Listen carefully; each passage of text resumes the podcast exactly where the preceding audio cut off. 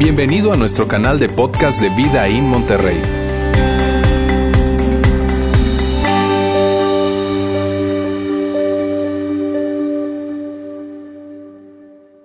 Antes de empezar a hablar acerca de la serie que, hemos venido recorriendo, quiero pues comentar un poco acerca de lo que, de lo que estamos viviendo como, como pues a nivel global, ¿verdad? No podemos decir solamente como Monterrey y como México, sino a nivel global. Y decirles que una de las cosas que nosotros siempre nos hemos eh, preguntado cuando se trata de, de, tomar decisiones, cuando se trata de, de saber cómo actuar en diferentes eh, cosas que se presenten, siempre ha sido este. ¿Qué es sabio hacer? ¿Qué es sabio hacer ante una decisión financiera? ¿Qué es sabio hacer ante una decisión relacional? ¿Qué es sabio hacer ante cualquier situación que tengamos enfrente. ¿Y qué es sabio hacer entonces enfrente a una situación como la que tenemos ahorita? Míreme, esto es lo que nosotros creemos que la sabiduría dicta y es lo siguiente. Uno es ser responsables, ¿verdad? Nosotros como, como individuos de, de, esto y poder nosotros entonces tomar todas las indicaciones que nos están invitando, o sea, tomarnos en serio el asunto cuando se trata de tomar las previsiones. Bien, porque mírame, y te, y te confieso, para mí esto de tomarme en serio una situación como esta, lo que tiene que ver con lavarse las manos, lo que tiene que ver con el, evitar el contacto físico, en fin, puede ser que me cueste un poco, pero debemos actuar sabiamente y eso es lo que dicta la sabiduría que debes tomar eso, debemos tomar todas esas indicaciones que nos están diciendo que debemos tomar, ¿verdad?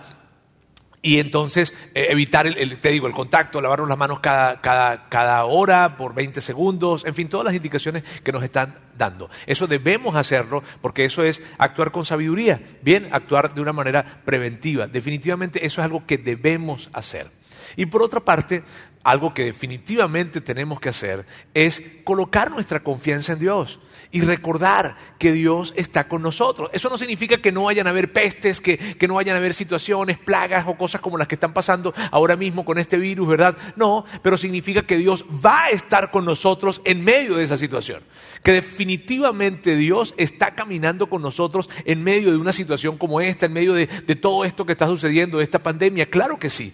Y, y eso hace que nuestra oración entonces no sea, Dios mío, que, que no me alcance el coronavirus, que no llegue a mi familia o que no, no se trata de eso. Nuestra oración debe ser, yo sé que tú estás conmigo, Dios. Yo sé que tú estás conmigo y que en medio de esta situación yo puedo tener la seguridad de que tú caminas conmigo a través de esto y me ayudas a caminar a través de esto. Esa es nuestra seguridad, ¿sabes? Y, eso es lo que, lo, que, lo que significa colocar nuestra fe en Dios, colocar nuestra confianza en Dios no dejarnos llevar por el temor, porque definitivamente el temor es un muy mal consejero. ¿Está bien? De hecho, cuando tú y yo actuamos por temor, estamos perdiendo la oportunidad de, abrazar el amor que Dios nos entrega, el amor que Dios nos da, ese amor que se traduce en este término en decir voy a caminar a tu lado, que es algo que Él nos prometió y que, no, y que definitivamente es una seguridad para ti y para mí. Cuando yo abrazo ese amor, abrazo esa, esa, esa entrega, esa seguridad y esa confianza que Dios nos da, mírame, el temor lo disipamos y entonces nos convertimos en una voz de esperanza para otras personas también. Y que tú y yo nos convirtamos en eso. Si tú y yo hemos decidido ser seguidores de Jesús y somos seguidores de Jesús, ¿verdad? Todos los que nos están viendo, ¿verdad? Si lo somos, vamos entonces a abrazar esa esperanza, a no actuar con temor, ¿verdad? De hecho, Mira, no olvidemos nunca que nuestra fe, eh, eh, esto del cristianismo, es fundado, este enorme movimiento del cristianismo fue fundado por los actos de mayor valor y de mayor valentía que están registrados en la historia. Personas que en medio de persecuciones, en medio de tortura, en medio de plagas, ¿verdad? Ellos mantuvieron su fe presente. Imagínate esto, en el primer siglo se habla de que habían plagas y eran los seguidores de Jesús los que se quedaban en las ciudades, en los diferentes pueblos, sin abandonar a las personas que estaban enfermas, no importando si se contagiaban o no, por querer mostrar amor a ellos. Imagínate eso. Entonces tú y yo estamos, nuestra fe está fundada sobre eso. Nuestra gran fe nos lleva a actuar con un gran valor.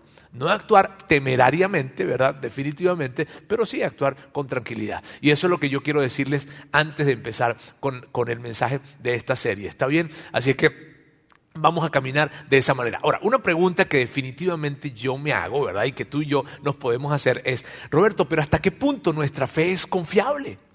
¿Hasta qué punto eso que tú estás diciendo no se convierte simplemente en muletas, ¿verdad? Para poder atravesar un momento de, de, tensión, un momento de crisis y tengo, tú sabes, eso de que tengo que creer en algo, porque en medio de esto es donde necesito creer en algo. ¿Hasta qué punto eso que tú estás diciendo, eso que es nuestra fe, no se convierte en eso, en simplemente muletas para, para poder llenarnos de una esperanza que no sabemos si es real o no? Mírame, la razón por la que estamos haciendo la serie que estamos haciendo justamente para que tú y yo podamos caminar con esa confianza. Porque mírame bien, el ser un seguidor de Jesús, cristiano, católico, el ser un seguidor de Jesús no significa que nosotros vamos a creer en Dios o creer en Jesús, porque es que en algo hay que creer. ¿Sabes? Y en una situación como esta, imagínate, donde más decimos, más necesitamos tener fe, ¿cierto? Yo diría que en cualquier situación, está bien, pero en medio de una situación como esta, ok, no se trata entonces de creer en creer o porque simplemente nuestros padres nos lo dijeron o porque sencillamente en nuestro país, acá en México, ¿verdad? Este, nosotros nacimos y crecimos escuchando esto de Dios y de Jesús, entonces terminamos creyendo porque sí, no se trata de eso. Esa serie justamente se trata de nosotros poder identificar que nuestra fe, nuestra esperanza, es algo real, es de verdad. Y eso lo hemos visto a lo largo de un documento que escribió el apóstol Juan, que hoy en día se le conoce como el Evangelio de Juan, en donde él escribió, pero mira bien, él no escribió acerca de lo que él creía, él no escribió acerca de su fe, él escribió acerca de lo que él vio. Y eso es lo que hace increíble este Evangelio. Mírame bien, Juan escribiendo acerca de lo que él vio, de lo que él escuchó, de lo que él contempló y de lo que él inclusive tocó y palpó. Eso es espectacular. Y él llegó a la conclusión, Juan, hace dos mil años, él llegó a la conclusión, partiendo de lo que él había visto, de que Jesús era el Mesías, de que Jesús era el Cristo. Y mírame, eso es tan importante. ¿Por qué? Porque todo lo que entonces Jesús dijo es verdad. ¿Sabes? Basado en lo que Juan nos está diciendo. ¿Y sabes qué significa eso? Que Jesús nos dijo, les dijo en ese momento a los que estaban con él, y te dice a ti y me dice a mí lo siguiente, él nos hizo una promesa, y la promesa fue esta, yo estaré con ustedes todos los días de su vida. O sea, esa es la promesa a la que nosotros nos aferramos cuando nosotros creemos realmente en que Jesús es el Hijo de Dios. Y lo creemos debido a esto que estamos viendo y que estamos leyendo a partir de esta serie. Juan habla que los discípulos vieron muchísimas señales. Ellos vieron muchísimas señales, pero Juan tomó algunas señales, solamente algunas, y las colocó, ¿verdad?, en este, en este documento. Al colocarlas en este documento lo hizo con un propósito. Y el propósito ya lo hemos visto a lo largo de, la serie, ¿verdad? Pero yo quiero recordar, ¿por qué Juan habló y tomó estas diferentes señales que él tomó para, para, para mostrarlas? ¿Con cuál era el propósito? Este era el propósito. Pero estas, estas señales se refiere, se han escrito para que ustedes crean que Jesús es el Cristo. Entonces, las escribió para que ustedes, a ver, allá en casa, a ver, ustedes, exacto, para que ustedes crean que Jesús es el Cristo, el Hijo de Dios, y para que al creer en su nombre tengan vida. Entonces, mírame bien, Juan escribió esto no para que tú y yo supiésemos algo más, ni para que tú y yo eh, tuviésemos más información. No, él tenía un propósito. Él escribió cada una de estas señales con el propósito de que tú y yo pudiésemos creer que Jesús es el Hijo de Dios. Y cuando tú y yo podemos creer en que Jesús es el Hijo de Dios, entonces podemos tener vida, una vida plena, una vida eterna. Y podemos tomar esas promesas que Él nos entregó, que Él estaría con nosotros en cualquier situación, en cualquier pandemia, en cualquier crisis, y entonces entonces atravesar estas situaciones de una manera digna y con esperanza. Eso es la razón por la que Juan escribió esto. Ahora mírame, Juan tiene una particularidad que a mí y que a nosotros nos encanta y es esto. Él, más que milagros, a los milagros que Jesús hacía, los veía como señales porque eran eso, señales que apuntaban a que la gente pudiese identificar que Jesús era el Mesías esperado. ¿Sabes? Y él tiene esa particularidad en el documento en que él escribe, en su Evangelio. Ahora, hemos visto ya dos señales, hoy vamos a ver la tercera, y les hablo un poco acerca de esta, ¿está bien?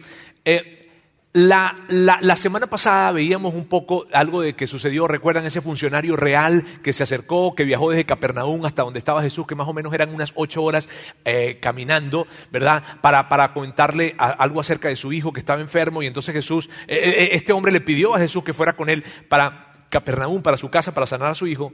Y, y Juan, perdón, Y Jesús le, dijo que no, que él no iba a ir. Lo que le pidió fue que creyera en él, ¿sabes? Y fue muy emocionante todo eso. Ahora vimos cómo este hombre regresó, su hijo estuvo sano, fue una señal increíble. En fin, ahora luego de eso, como una semana después de que eso sucedió, eh, Jesús y toda su banda, ¿verdad? Se, se fueron a Jerusalén otra vez. Ahora, y puede que si tú has estado con nosotros desde el inicio, tú vas, tú vas viendo que Jesús iba y venía de Jerusalén, iba y venía de Jerusalén. ¿Por qué? Porque Jesús, a lo mejor alguien diga, "Yurin, ¿por qué no se quedaba de planta ahí en Jerusalén? Porque Jesús cuando estaba un tiempo en Jerusalén de repente veía que las cosas se estaban complicando, ¿verdad? Y, y que la gente estaba empezando a querer matarlo y todavía no había llegado su hora. Entonces él decidía llegar, ah, estaba un rato y ¡pum! Se regresaba, se iba a otro lugar. Esa es la razón, ¿está bien? Y por eso Jesús iba y venía y esa viajadera de Jesús a Jerusalén. Ahora, vamos a continuar entonces para que veamos la señal que estaremos viendo el día de hoy. Vamos a verlas. Dice, después de estas cosas, había una fiesta de los judíos y Jesús subió a Jerusalén. Ahora mírame, ¿no les parece curioso que donde había una fiesta Jesús estaba metido? Pero bueno, este, un solo comentario, ¿está bien?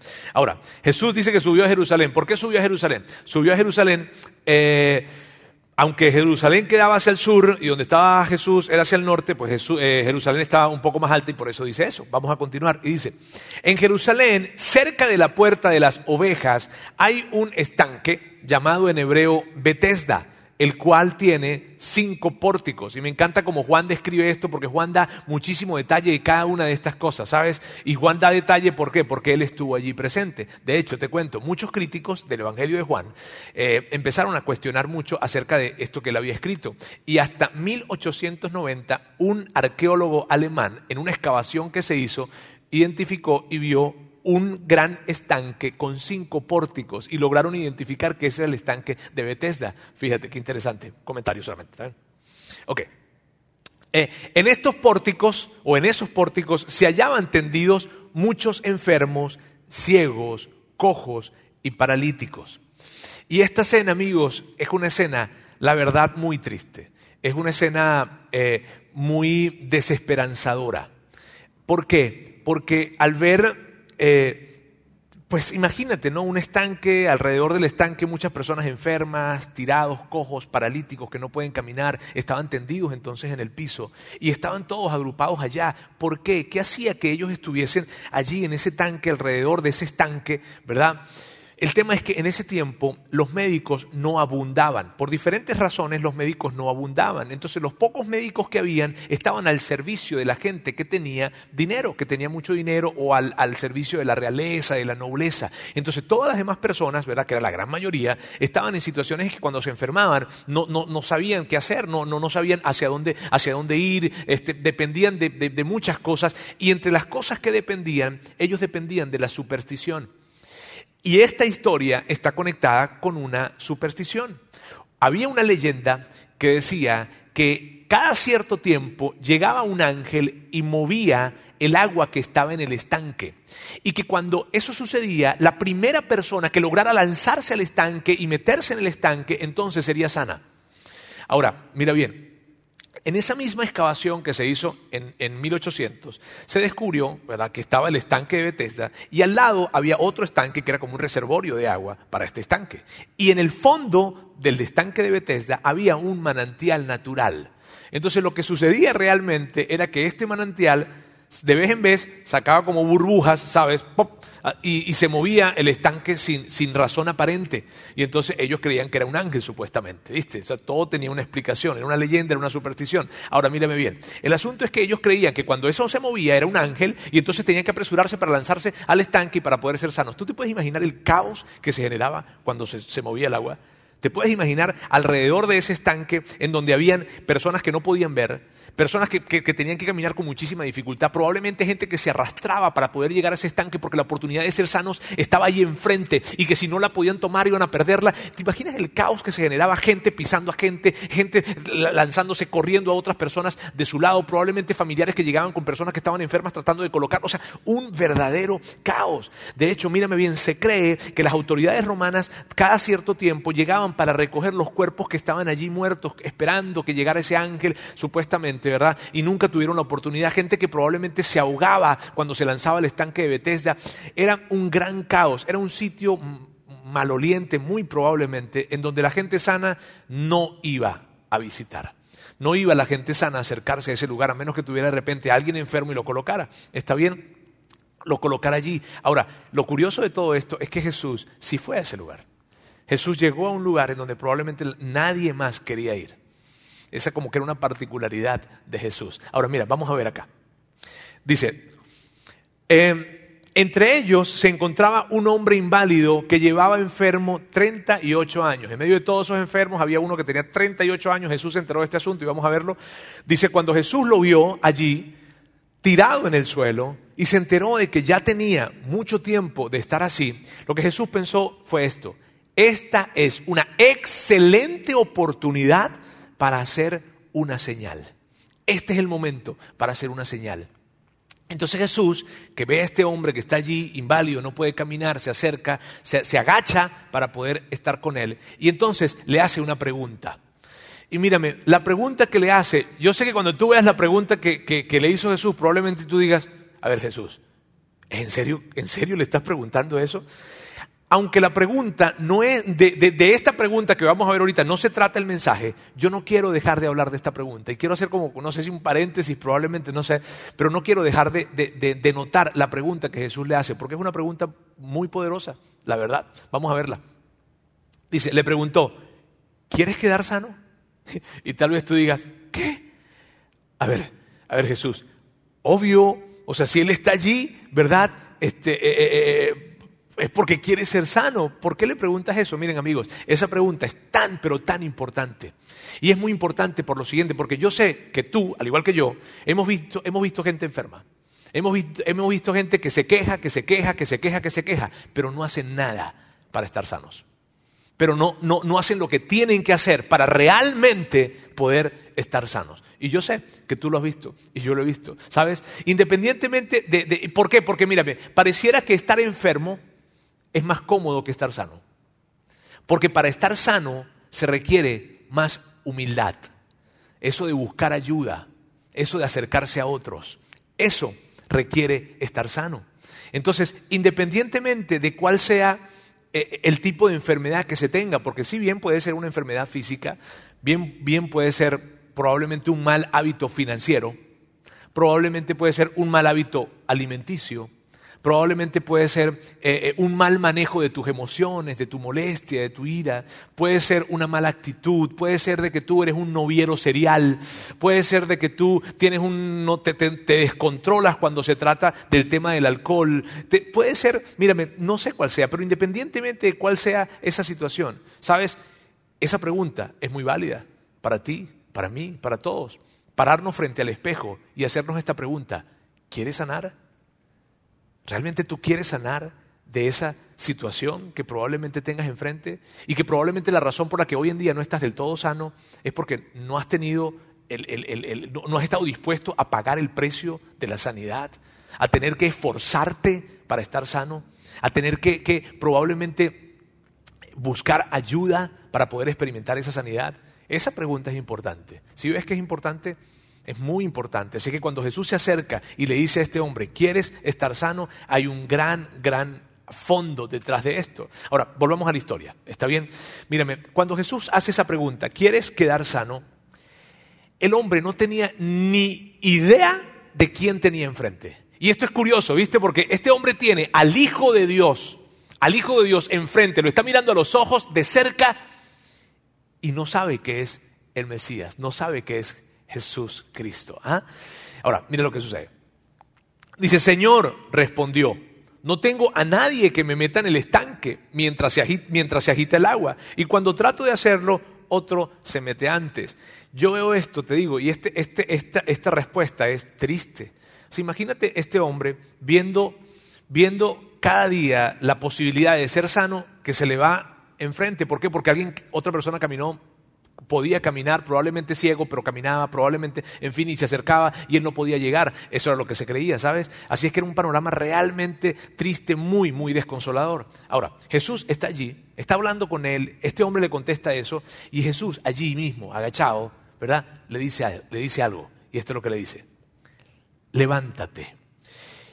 Y, yo sé que esto puede generarte, eh, tú sabes, híjole, una emoción porque Jesús está diciéndole a este hombre aquí, levántate, pero mírame bien. La razón por la que esto es una señal no es por esto, sino es por lo que le dijo después de eso. Y vamos a verlo. Recoge tu camilla y anda, le contestó Jesús. Ahora, Juan, que está allí, ¿verdad? Juan que estuvo allí, y él está, tú sabes, Juan está escribiendo toda esta historia, Juan que estuvo allí, que vio qué fue lo que pasó, nos describe qué fue lo que pasó. Al instante, de una vez, inmediatamente, aquel hombre quedó sano, así que tomó su camilla y echó a andar. Y probablemente yo me imagino a este hombre que está allí, se levanta probablemente como que 38 años sin poder caminar. Imagínate, si a ti y a mí cuando nos levantamos de la cama a veces andamos como que... Ah, ¿verdad? O sea, imagínate ante una situación como esa, él se levanta, tiene 38 años sin poder caminar, está volviendo a caminar, de repente se voltea para, para buscar a Jesús y darle las gracias a Jesús pero más tarde en la historia nosotros sabemos que Jesús se escabulló entre la gente, entonces él no pudo darle las gracias a Jesús. Ahora, lo que Jesús había hecho allí, mírame bien, lo que Jesús había hecho allí es que Jesús había, es como si Jesús hubiese tomado un nido de avispas y lo hubiese agitado de esta forma. ¿Por qué dices eso, Roberto? Por esto. Pero ese día era sábado. Y me encanta como Juan lo escribe, porque Juan dice, pero ese día lo sanó, se levantó, caminó, pero ese día era sábado. ¿Y qué significa eso? Significa que específicamente alrededor de Jerusalén, bueno, en Jerusalén y alrededor de las áreas del templo estaban los líderes fariseos, ¿verdad? Los líderes judíos religiosos que estaban allí pendientes de quién iba a violar la ley del sábado. ¿Ok? Entonces, ellos ven a ese hombre que estaba caminando hacia el templo. No sabemos por qué estaba caminando hacia el templo. Probablemente estaba yendo a darle gracias a Dios. Imagínate, 38 años sin poder caminar y ahora estaba caminando. Probablemente esa era la razón. Pero ellos ven a este hombre un sábado cargando la camilla. Y ahí es donde está el problema. Estaba cargando la camilla públicamente. O sea, me refiero en, en un espacio público. Y entonces ellos agarran y le dicen esto. Así que los líderes judíos protestaron, le dijeron al hombre que había sido sanado no puedes trabajar el día de descanso. La ley no te permite cargar esa camilla. Y la verdad no es que la ley no le permitía cargar la, la, camilla, era su interpretación de la ley, porque era algo que ellos llamaban la Torah oral. Y debido a esto, a una interpretación que ellos tenían, no necesariamente la, ley escrita, sino una Torah oral, entonces ellos dicen, eso está muy mal, tú no debes estar haciendo eso. ¿Y de dónde venía esa interpretación? Esa interpretación venía del cuarto mandamiento, de, de ese grupo de mandamientos que son los diez mandamientos, que tú conoces muy bien, ¿verdad? A ver, dime, ¿cuál es el primero? Segundo, Sí, sí, muy bien. Ok. Eh, eh, vamos a ver cuál, de cuál mandamiento entonces estaba hablando, eh, estaban hablando estas personas. ¿De dónde sacan esa interpretación? Del cuarto mandamiento, te digo, y que lo, vamos a recordarlo juntos acá. Es el que dice, acuérdate del sábado para consagrarlo. Ahora miren bien, el objetivo de este mandamiento era que la gente pudiese descansar del trabajo, no descansar del amor. El objetivo del mandamiento, el propósito de ese mandamiento era que la gente pudiese descansar de su ocupación, de esa ocupación que tenían, no que descansaran de la compasión que debían tener para las personas. Pero esto que sucede con los fariseos, y mírame bien, tú vas a estar de acuerdo conmigo en esto, muy probablemente. Pero fíjate, esto que sucede con los fariseos sucede con muchísimas personas. Cuando la gente, mírame bien, cuando la gente se olvida del por qué que está detrás del qué, eso es lo que sucede. Cuando la gente se olvida del por qué que está detrás del qué, entonces la ideología se hace más importante que las personas a las que sirve esa ideología. Cuando la gente se olvida del por qué detrás del qué, entonces la religión se hace más importante que las personas. El partido político se hace más importante que la, que la gente a la que sirve ese partido político. Cuando nos olvidamos del por qué, ¿Por qué estaba escrito esto? Y estamos más comprometidos entonces con el qué. Y de seguro que a ti te ha pasado, y, a muchos de ustedes les ha pasado, que probablemente llegaron a un lugar cuando se trata de religión y entonces les señalaron, les acusaron, les hicieron sentir mal, les hicieron sentir pecadores de alguna forma. Y cuando eso, mírame, si a ti te sucedió, si a ti te sucedió en algún momento en el que tú llegaste y la religión lo que hizo fue, o alguien como yo, ¿ok? Que está como pastor, como sacerdote, en fin, en algún liderando de alguna manera, eh, un espacio eh, de fe, ¿ok?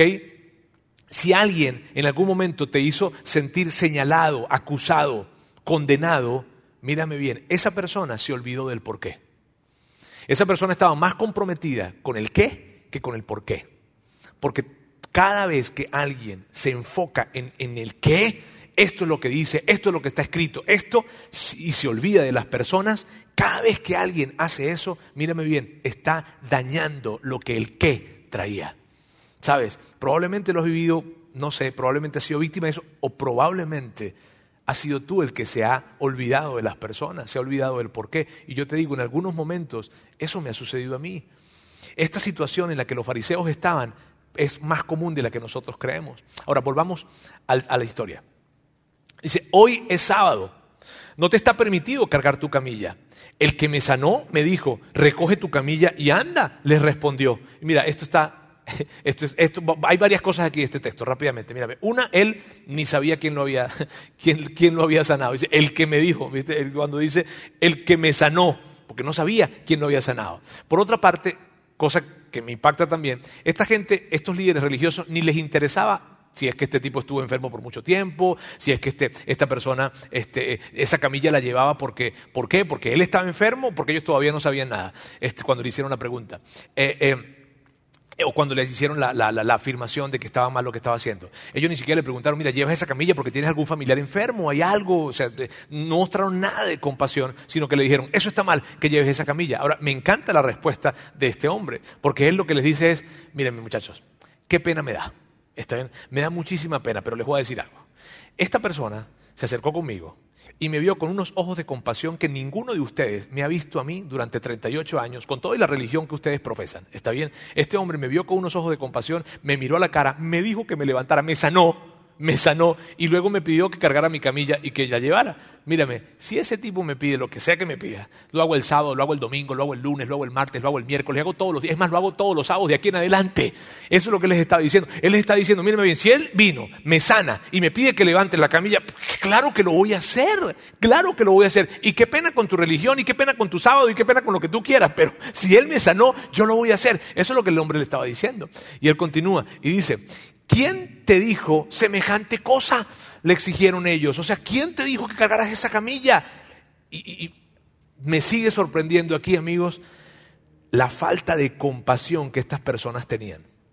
Porque a ellos ni siquiera les importó que este hombre estuvo enfermo y que ahora estaba sano. Ni siquiera dijeron, óyeme, qué bueno, qué bueno lo que te pasó, malo lo de, recoger la camilla, pero qué padre que estás caminando otra vez. Ni siquiera eso le dijeron. A ellos lo que les importaba es que ese hombre había violado una ley, una supuesta ley, y además, además ahora había un segundo violador de la ley, que era quien lo había sanado. Si ves cómo se va armando esta historia, luego continúa y dice, el que había sido sanado no tenía idea de quién era, porque Jesús se había escabullido entre la mucha gente que había en el lugar. Este hombre no sabía quién era. Después, este, eh, eh, este hombre estaba caminando por ahí a, a los alrededores del templo, en fin, y entonces se topó con Jesús. No sabemos si Jesús lo estaba buscando o fue que se lo encontró. En fin, se topó. De hecho, Jesús lo ve y le dice, mira, está sano. Y me, parece que fue como en un tono de broma también. En fin, tuvieron una conversación allí y después de eso, este hombre va a hablar con los líderes judíos. Mira bien lo que sucede. El hombre se fue e informó a los judíos que Jesús era quien lo había sanado. Fue como que si, hey, hey, miren, él fue el que me sanó, él fue, ya, me estaban preguntando, bueno, mira, él fue el que me sanó. Y esto es lo que sucede. Entonces los líderes judíos comenzaron a acosar a Jesús por haber violado las reglas del día de descanso. Recuerda, estaba violando no la ley, sino la tradición oral. Ahora, cuando ellos están haciendo esto, esto eh, yo me imagino a Juan escribiendo esto. Mira, me, me imagino a Juan viéndolo allí en eso, eh, recordando lo que pasó recordando lo que pasó. Cuando esos hombres llegaron y lo acosaron y le dijeron a Jesús, ¿cómo es posible que estés haciendo esto? Él le encantaba recordar la respuesta que Jesús dio, porque esta fue la respuesta que, la respuesta que Jesús dio. Jesús dice, pero Jesús le respondió, mi Padre aún hoy está trabajando y yo también trabajo. Mire, e, esto es algo así como que si Jesús les estaba diciendo, si ustedes tuviesen una situación, un problema, una necesidad el día sábado, ¿qué harían? Dirían, ay, tengo que acercarme a Dios para pedirle, ah, no, si es verdad que es sábado, Él no trabaja hoy. No, si, si, ustedes tuviesen una enfermedad o una situación, la que sea que tengan, no le pedirían a Dios, porque resulta que hoy es sábado y entonces los sábados Dios no trabaja. ¿Cierto que no? ¿Cierto que te acudirías a Él aunque fuese sábado? No importa. Ah, pues mírame bien. ¿Por qué lo harías? Porque tú sabes que Dios trabaja todos los días. Yo también.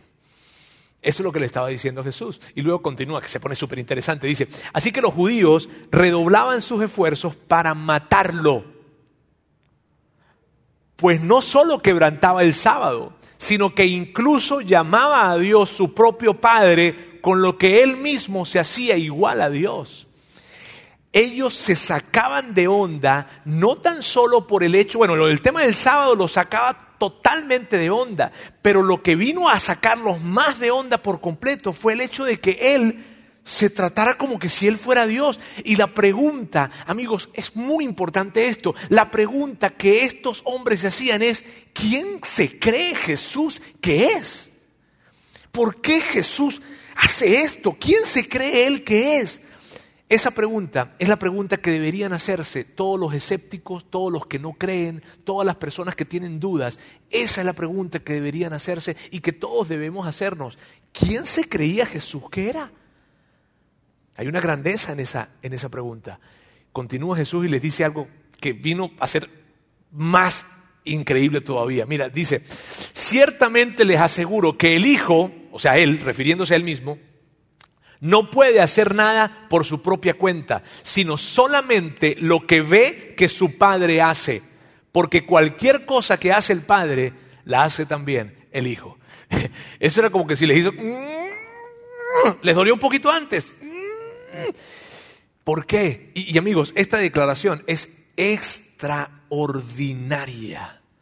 Porque es una declaración que, mírame, debe estar presente desde el momento que lo dijo Jesús a lo largo de todas las generaciones y nosotros tenerla muy, muy presente hoy.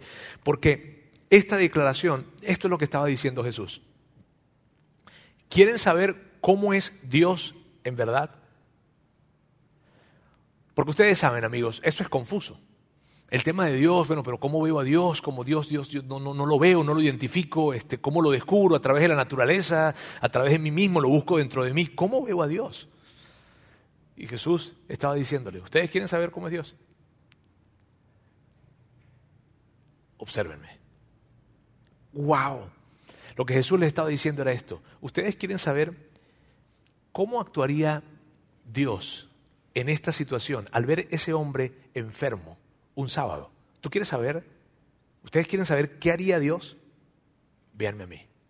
¿Ustedes quieren saber qué diría Dios ante una situación como esta? ¿Sí? ¿Qué opinaría él acerca de lo que estamos pasando ahorita? Escúchenme a mí. La afirmación de Jesús, y esto es muy importante para ti y para mí, ¿por qué? Por lo siguiente, amigos, estemos muy atentos con esto, porque este fue uno de los propósitos principales por los que Jesús vino a esta tierra. Jesús vino a esta tierra para modelarnos cómo era Dios. Y que ya no hubiesen tantas dudas, sino que la gente pudiese entender. Si ustedes quieren saber cómo es Dios, véanme a mí. Esa afirmación es muy poderosa. Es increíble. Continúa la historia y luego dice, ustedes estudian las escrituras y cuando Jesús decía escritura se refería al Antiguo Testamento, ¿sabes? A lo que nosotros llamamos hoy en día Antiguo Testamento, la ley, los profetas, en fin. Dice, ustedes estudian las escrituras a fondo porque piensan que ellas les dan vida eterna, pero las escrituras me señalan a mí. Sin embargo, ustedes se niegan a venir a mí para recibir esa vida.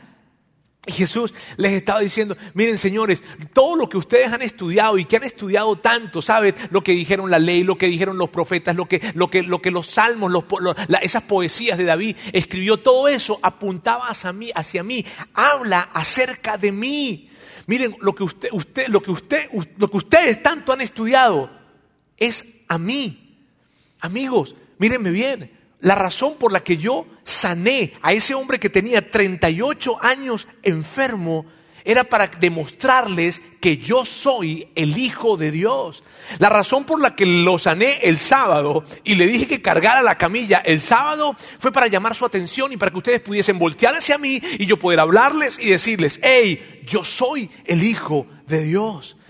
Imagínate esa conversación, fue increíble, fue, fue espectacular. De hecho, Juan, quien está escribiendo todo esto, y Juan quien está escribiendo, y yo me imagino la cara de Juan, me imagino su momento, me imagino él escribiendo allí, y, esto fue lo que, lo que, lo, que, lo que, Jesús les contestó, lo que mi, mi, Señor les contestó, y Él está allí escribiendo acerca de esto, este recuento espectacular. Juan dice, mira, esa es la razón por la que yo creí. Y eso es lo que significa el Evangelio de Juan. Mírame, yo, es Juan diciéndonos esto. Yo crecí con las enseñanzas como un niño judío acerca de un Mesías que iba a llegar en algún momento. Y nunca me imaginé que ese Mesías iba a ser mi amigo. Yo nunca me imaginé que yo iba a cuidar la mamá de ese Mesías cuando él se fuera. Yo nunca me imaginé que lo iba a tener tan cerca, nunca me lo imaginé. De hecho, les cuento, para mí fue difícil, él, les diría esto, para mí yo perdí mi fe en él en algún momento, pero ¿sabes qué? Yo estoy totalmente convencido de que él era el Mesías y el Hijo de Dios por lo que yo vi. Y sabes, Juan, escribiendo ese asunto, él pasó persecuciones, pasó situaciones increíblemente difíciles, pasó momentos de plagas. Juan pasó momentos en donde vio y en donde se enteró como toda Jerusalén se vino abajo porque fue sitiada por los romanos. Juan experimentó cosas muy complicadas, pero sabes, por todas esas situaciones él atravesó con una gran confianza. Jesús es el Hijo de Dios y Él está conmigo. Ah, eso es lo que hace que la fe se haga tan, pero tan real, amigos. Y esta es la razón, mira bien, esta es la razón por la que los evangelios son tan importantes. ¿Qué evangelios? Mateo, Marcos, Lucas, Juan. Esta es la razón. ¿Cuál? Que los evangelios muestran la vida de Jesús. Y en un tiempo como este es tan importante esto y te voy a explicar por qué. Porque cada persona anda tratando de construir su propia deidad. Y por eso, tú sabes, e, e, en todo lo que ven, agarran un poquito de aquí, agarran un poquito de allá, agarran un poquito de acá y crean una deidad a la medida. Y Jesús entendía probablemente esas situaciones y él dijo, mírenme, esa es la razón por la que yo vine. Porque yo sé que es confuso, porque yo sé que probablemente puede ser etéreo el concepto de Dios, subjetivo, en fin, como en el aire, pero yo vine a vivir mi vida para que ustedes pudiesen tener la seguridad de cómo es Dios. Y que ustedes sepan qué diría Dios ¿Cómo actuaría Dios en situaciones que estén presentes en su vida? Por eso es tan importante, por eso son tan importantes los evangelios. Es espectacular esto. Los evangelios nos muestran y nos señalan la vida de Jesús, por lo tanto, nos muestran y nos señalan cómo Dios es, cómo actuaría y qué diría. Así que, no, tú sabes, muchas veces tú y yo tenemos como que, ¿qué diría Dios? ¿Qué diría Jesús en medio de esto? Fíjate bien, en medio de una situación como la que podamos estar viviendo hoy en día y como la que puedas estar viviendo, probablemente personal, no sé, la forma en, la, cómo descubrir qué diría Dios y que, y, que, y que tú digas, pero es que si a mí se me apareciera Dios, ya Dios se apareció. Hace dos mil años se apareció. Y ya tú puedes saber qué diría Él. Al ver los evangelios, allí encontramos las respuestas. Qué espectacular esto. Ahora mira, con respecto a la señal de hoy, la que veíamos, esa tercera señal que estábamos viendo el día de hoy. Yo eh, eh, quiero colocarte algo aquí que a algunas personas probablemente les guste, a otras les va a incomodar y yo entiendo por qué probablemente les incomode, porque yo, yo, yo entiendo porque me crié también en un contexto religioso, en fin, pero quiero que veamos esto. La persona que está a tu lado debe tener prioridad por encima de la forma de pensar potencialmente errada que llevas dentro de ti. La persona que está a tu lado, ahí en tu casa, en tu recámara, en tu sala, la persona que está a tu lado en, en, tu trabajo, la persona que está a tu lado en la universidad, en tu colegio, la persona que está a tu lado en tu vecindario, tu vecino, mírame bien, la persona que está a tu lado debe tener prioridad por encima de lo que tú pienses la persona que está a tu lado debe ser más importante que lo que tú pienses. Y esto es tan clave, porque mírame bien, esta es la razón por la que muchas personas se acercan con nosotros algunas veces y nos dicen, ¿cuál es la política de ustedes con respecto a eh, el concubinato, con respecto al adulterio, con respecto a la homosexualidad, en fin? Y nosotros siempre les decimos, no tenemos políticas, tenemos conversaciones. ¿Por qué? Porque las políticas separan, las políticas condenan, las políticas señalan, pero las conversaciones son una invitación a colocar a la persona encima de la política. Es increíble. Ahora, te lo quiero presentar con una pregunta. Y fíjate bien, si yo no puedo colocar a la persona que tengo a mi lado, sea quien sea, por encima de mi manera de pensar, de hecho te lo quiero hacer con esta pregunta. tu versión del cristianismo es un obstáculo para amar a las personas que Dios ama. Tu versión del cristianismo es un obstáculo para amar a los alcohólicos, a los adúlteros, a los orgullosos, a los groseros, a los homosexuales. Tu versión del cristianismo te impide amar, inclusive priorizar a esas personas por encima de lo que tú piensas. Si tu versión del cristianismo te lo impide, con mucho respeto te digo esto, tu versión del cristianismo está equivocada. Porque Jesús, la versión de Jesús, que es la versión, la versión de Jesús es esta, es la que coloca primero a las personas antes que a lo que yo piense. La versión de Jesús nos invita siempre a colocar a las personas como una prioridad, a colocar a las personas antes que las maneras en las que nosotros pensamos. La versión de Jesús es la que nos invita a vivir en un mundo sin culpa. Y, y, dime si eso no es increíble, cuando tú puedes, independientemente de lo que tú hayas hecho, la versión de Jesús te llena de perdón, no de culpa, ni de condena, sino de perdón, de restauración, de nuevas oportunidades. La versión de Jesús te invita a que tú puedas comportarte de una manera diferente. ¿Por qué? No porque, no porque tú temes el castigo de Dios, no, sino porque tú respondes al amor de Jesús. Es una manera de responder al amor de Jesús. Mira bien, la versión de Jesús es la que te dice, en medio de una situación como una pandemia, puedes tener la seguridad de que yo voy a caminar contigo.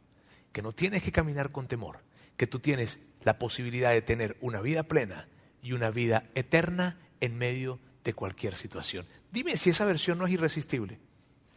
Dime si la versión de Jesús no se hace algo irresistible, verdaderamente irresistible, cuando nosotros podemos ver que en Él hay esperanza, cuando tú y yo podemos ver que en la versión de Jesús no hay condenación, no hay, no hay culpa, hay oportunidades, hay esperanza. Vivir la vida con esperanza. Esa es la versión de Jesús.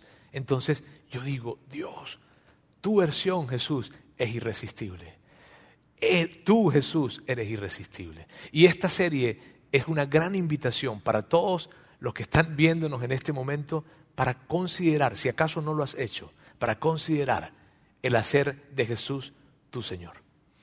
Y yo sé que probablemente puedes estar en ese proceso. Y está bien, yo te pido por favor que no te vayas a desconectar de esta serie que nos ayuda a tener una fe real. Ahora mírame, yo ya quiero terminar y quiero hacerlo con una oración.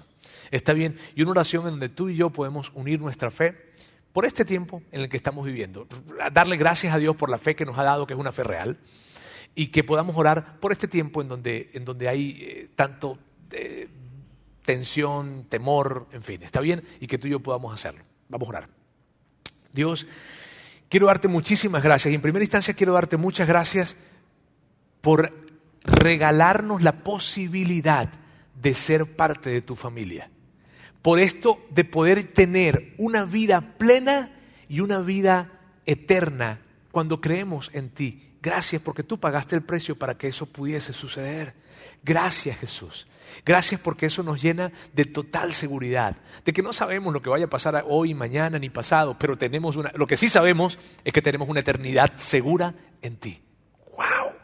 Gracias Jesús, porque eso nos lleva a vivir de una forma diferente. Gracias por ese gran sacrificio que hiciste y gracias porque lo dejaste escrito, porque hombres registraron cada, cada, cada situación que tú hiciste para que hoy en día nosotros podamos ver todo lo que hiciste, esas señales que hiciste, y entonces poder estar seguros de que nuestra confianza está en un lugar seguro, está en ti. Gracias. Yo quiero pedirte, Dios, por, nuestra nación, quiero pedirte por México, Dios, por todo el mundo definitivamente, y especialmente por nuestra nación.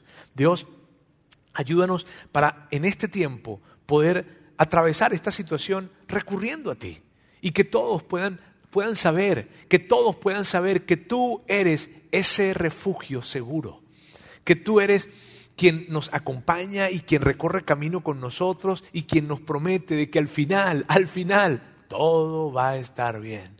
Esa es tu promesa para nosotros, porque esta vida no se trata solo de esta vida. Ayúdanos, Dios, para poder nosotros brindar esta esperanza a más personas y que más personas puedan encontrarse y refugiarse en ti y que no estén eh, eh, atrapados por el temor o por el pánico. Ese es nuestro deseo, esto es nuestro, nuestro, nuestro, nuestra gran oración. Y pedirte, Dios, por todas estas personas que probablemente están en un cuadro de enfermedad y que estés tú con ellos, trayendo esperanza, que de alguna manera ellos puedan escuchar de alguien de que tú estás con ellos, Dios, y que tú nos vas a ayudar a atravesar por este tiempo. Así es. Y será esta una historia que nosotros podremos contar el día de mañana. Así es que te doy muchísimas gracias, Jesús, y gracias por esta gente maravillosa que estuvo conectada con nosotros en, en diferentes lugares, en Ciudad de México, en Monterrey, en todos los lugares en donde estuvieron conectados. Gracias te damos. En el nombre de Jesús. Amén. Gracias por haber escuchado este podcast de Vida en Monterrey. Si deseas escuchar estos mensajes en vivo, te invitamos a que nos acompañes todos los domingos a nuestro auditorio. Para más información sobre nuestra ubicación y horarios, entra a vidainmty.org o síguenos en nuestras redes sociales como Facebook, Twitter e Instagram.